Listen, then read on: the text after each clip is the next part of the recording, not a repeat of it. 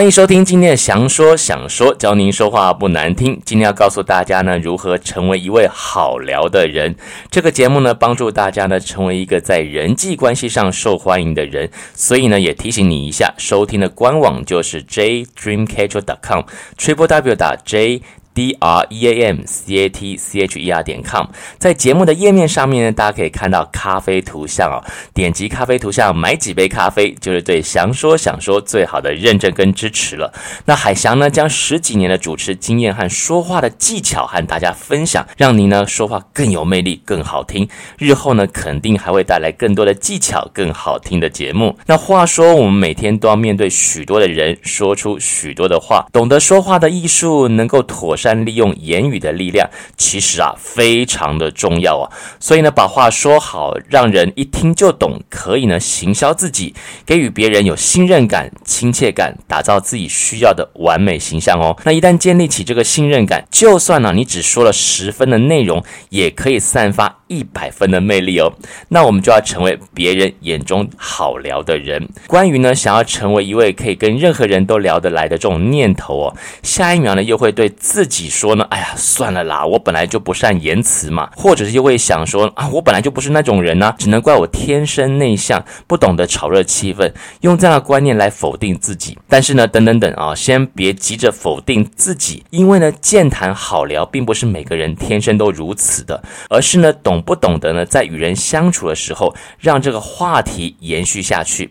记住哦，这个重点就是让话题延续下去，能够延续下去，没有一下子就把话题聊死，你自然而然就成为大家心目中好聊的对象，也愿意呢跟你多聊一些，和你相处呢就不会觉得那么尴尬了。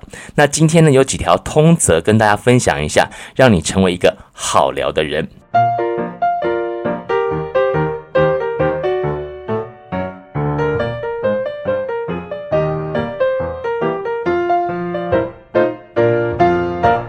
Number one，不要常常说“我也是”。大家呢一定呢都会遇到这种话题小偷哦，把这个话题的重心转到自己身上，也没有留下一个话尾，更没有呢想要听别人分享经验的这个意愿哦。我们举个例子来说，对方说呢：“我昨天晚上去看了电影。”你回答：“诶，我也是。”对方难道继续接下回应你，他去了看了大法师这部电影吗？还是他会回应问你昨天晚上看了哪部电影呢？想想看，是说话的重点呢就被你一句“我也是”给转到你身上去了。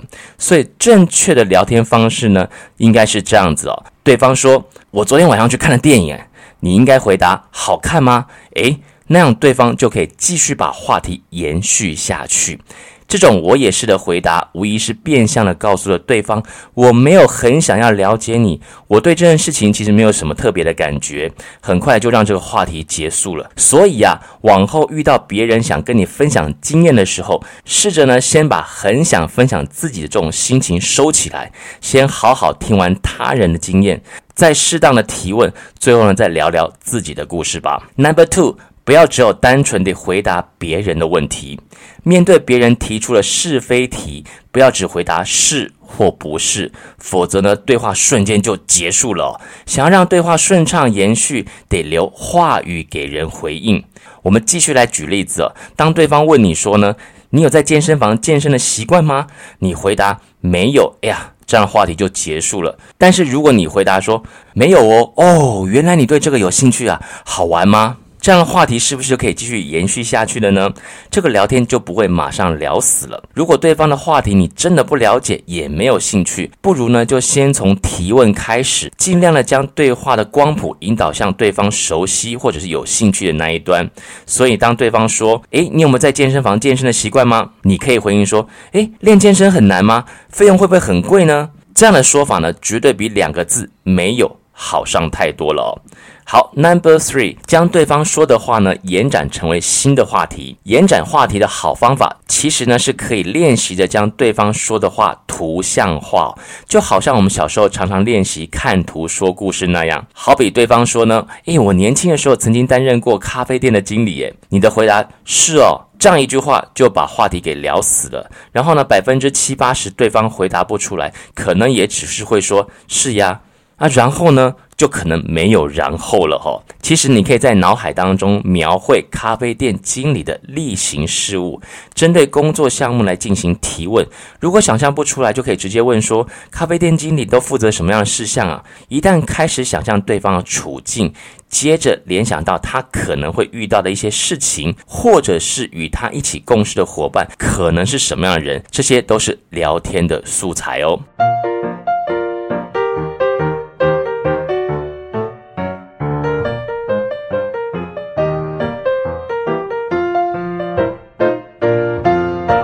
Number four，具体回答对方的问题。当对方问你说你喜欢什么类型的电影呢？错误踩雷的回答就是都喜欢。回答都喜欢呢，几乎呢完全不留给对方发展下个问题的空间，会很容易陷入冷场。就算你是微笑着回答，也会让对方有一种你不是很想跟他聊天的错觉。所以，正确的回答方式应该是：当对方问你“诶，你喜欢什么样类型的电影？”你的正确回答应该就是：“我喜欢看动作片。最近呢，看了一部汤姆克鲁斯的《不可能任务》，听说是七和八上下两集哦。”这样具体回答对方的问题，同时呢也有延展性啊，所以聊天就不会聊死了。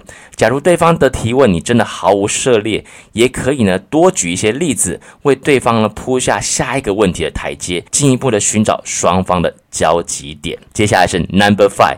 避免问出是非题，Yes or No。是非题的问题，通常答案都是理所当然的，也很难继续接下去。一问出来呢，就会让场面陷入一个冻结的情况。为了避免这种情况发生，你必须更深入了解对方的一个状况，把对方的处境作为一个切入点。就可以问出呢比较有发展性的问题。最好的提问者是呢，能够让说话的人本人主动想起他忘记的事情，这样才能够得到意料之外的回应。如此还可以继续将话题给延续伸展下去。Number six，顺着对方的问题。提出反问，反问呢是很基本的对话技巧。基本上呢，对方会提出某一些问题，表示对该问题很感兴趣，或者是有疑惑，需要得到一些答案。换句话说了，他可能针对这个问题有准备许多答案与讨论的内容，他也想被问哦。所以，我们来看看这个例子啊。当对方说：“哎呀，这个开放型的办公室总是很吵，没有办法呢专心让人工作。”如果你的回答是，我们也是诶，这是一种错误的回答。正确的回答应该是说：“哎，这应该就是选择开放型办公室的宿命吧？那如果真的要让环境安静，你会怎么做呢？”诶，这样的问法，这样说法，对方呢就有机会呢继续说说他的想法了。你可能觉得呢，刚开始聊天的时候，反问可能并不会制造多有趣这个气氛哦。但是呢，通常只要丢出任何讯息，对方都会回应，不至于这个中断话题。所以呢，初次见面的人针对对方的话呢来进行反问，其实是可以缓解彼此紧张的这个情绪哦。